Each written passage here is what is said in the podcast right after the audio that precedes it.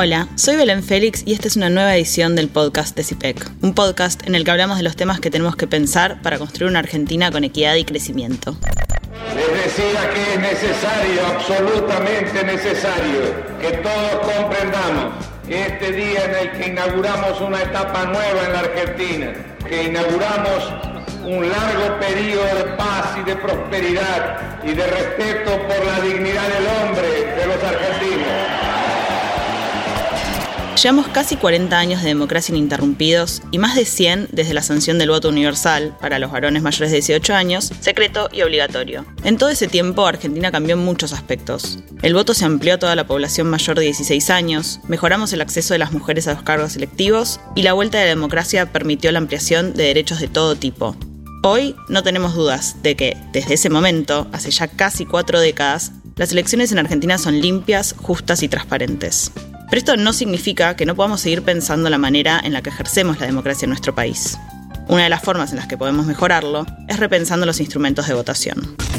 Los instrumentos de votación los llamamos habitualmente boletas y representan el vínculo que tenemos las y los ciudadanos con las responsabilidades de los candidatos, las candidatas y de los partidos políticos. En nuestro país conviven actualmente diferentes tipos de instrumentos y todos influyen en la forma en que votamos. El debate sobre los instrumentos de votación no es instrumental, es un debate sustantivo sobre la representación y el acceso al voto. Como nos enseñan en la escuela, antes de la ley Sáenz Peña, el voto no era secreto y no existían las boletas. Se votaba expresando las preferencias en voz alta. Pero, a partir de 1916, en nuestro país hubo acuerdo en que el carácter secreto del voto era, y sigue siendo, muy importante para que podamos elegir libremente entre candidatos y candidatas. A partir de entonces se impuso el sistema de boleta partidaria que es muy similar al actual, en el que únicamente aparecía el nombre del partido o de la alianza electoral y los nombres de los candidatos. Las boletas cambiaron desde entonces, sobre todo en su diseño, por ejemplo en 2009 incorporamos colores y fotos, sin embargo, a grandes rasgos, el instrumento de votación es bastante parecido. Este es el instrumento que usamos en las elecciones nacionales y en casi todas las provinciales. Durante los últimos años, algunas provincias establecieron otros instrumentos de votación, con algunas similitudes y otras diferencias. En Santa Fe, por ejemplo, usan la boleta única por categoría. En Córdoba, todas las categorías están en una misma boleta. Las ciudades de San Luis y Bariloche también tienen boleta única. Y otras provincias adoptaron un formato electrónico como Salta, Neuquén y algunos municipios de Córdoba como La Falda, Cosquín y Marcos Juárez. En Ciudad de Buenos Aires se usó boleta única solo en 2015. Está claro que no hay una sola forma de votar, incluso en nuestro país. La boleta única de papel, o BUP, es un instrumento de votación que presenta toda la oferta electoral en una sola boleta. Sus diseños son de los más diversos, pero su característica fundamental es que el Estado asume la provisión del instrumento de votación oficial en cada centro de votación, garantizando la disponibilidad de las boletas durante toda la jornada electoral. Acabas de escuchar a Álvaro Fernández Castex, licenciado en Ciencia Política de la Universidad de Buenos Aires y analista del programa de Instituciones Políticas de CIPEC. En Argentina, Córdoba y Santa Fe la utilizan para sus elecciones provinciales desde 2011, aunque con diferencias en su formato y diseño. Por un lado, el modelo cordobés contiene todas las categorías en juego en la misma boleta, en la cual las agrupaciones aparecen en las columnas y las categorías a elegir en las filas horizontales. Además, la primera columna de la boleta tiene un casillero para que la y el elector pueda efectuar un voto de lista completa, pudiendo elegir así al mismo partido o agrupación política para todas las categorías en juego. Por su parte, la boleta única santafesina es un modelo dividido por categorías a elegir. La y el votante recibe de la autoridad de mesa una boleta diferente por cada categoría de cargos a elegir. Una para gobernador y vice, otra para diputados y diputadas y otra para senadores y senadoras, así sucesivamente la cantidad de categorías a elegir. Además, se utilizan colores para diferenciar las boletas para cada cargo. Pero ¿cuáles son sus ventajas? ¿Por qué cambiar? Seguramente estás escuchando este episodio para entender exactamente esto. Manuel Bertazo, licenciado en Estudios Internacionales de la Universidad Torcuato Itela y coordinador del programa de Instituciones Políticas de CIPEC, te explica las tres ventajas que tiene la boleta única en papel. Cuando el Estado centraliza la tarea de proveer el instrumento de votación, esto, en primer lugar, equipara las condiciones de competencia para los partidos políticos porque se aliviana el esfuerzo que las agrupaciones deben hacer para custodiar las boletas y garantizar su disponibilidad en todos los centros de votación durante toda la jornada electoral. En segundo lugar, garantiza la igualdad de los derechos políticos de las y los votantes porque asegura el acceso a la oferta electoral completa a lo largo del territorio y durante todo el día de votación. Y por último, garantiza que la experiencia de votar para las y los electores sea uniforme y consistente a través de los distritos. Además, mejora esa experiencia porque se traduce de manera más fácil y fiel una preferencia en un voto. El foco de la discusión está en la experiencia de quien vota, en el acceso a la oferta electoral y en la responsabilidad del Estado en proveer y garantizar la equidad en las condiciones de competencia. La presencia efectiva de todas las candidaturas en cada centro de votación durante toda la jornada es un hecho que impacta en la posibilidad de la ciudadanía de elegir la opción que prefiere. Repensar los instrumentos de votación no cuestiona la integridad o confiabilidad del proceso electoral, sino que plantea un debate sobre la equidad en la competencia, el acceso al sufragio y la experiencia de votar.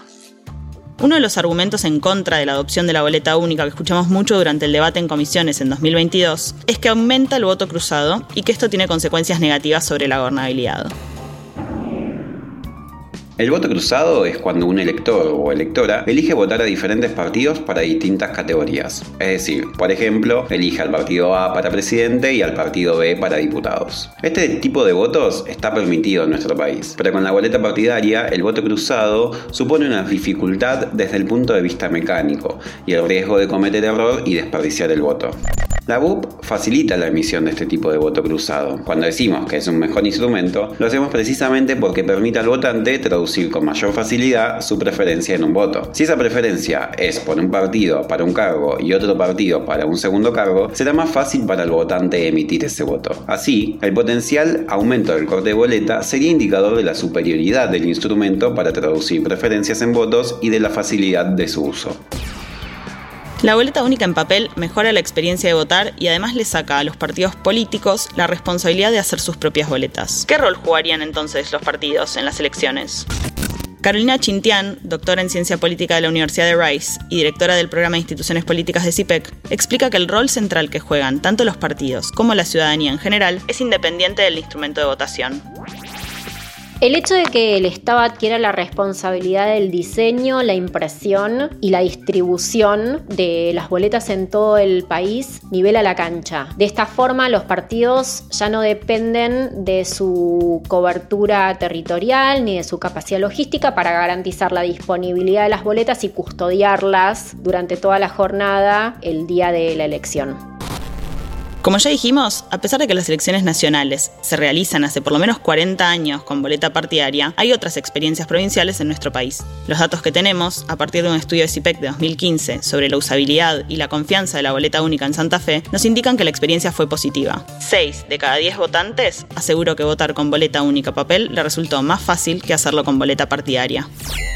Todo cambio requerirá un periodo de aprendizaje para la ciudadanía, partidos y autoridades. La experiencia de Santa Fe y Córdoba muestra que esto puede lograrse.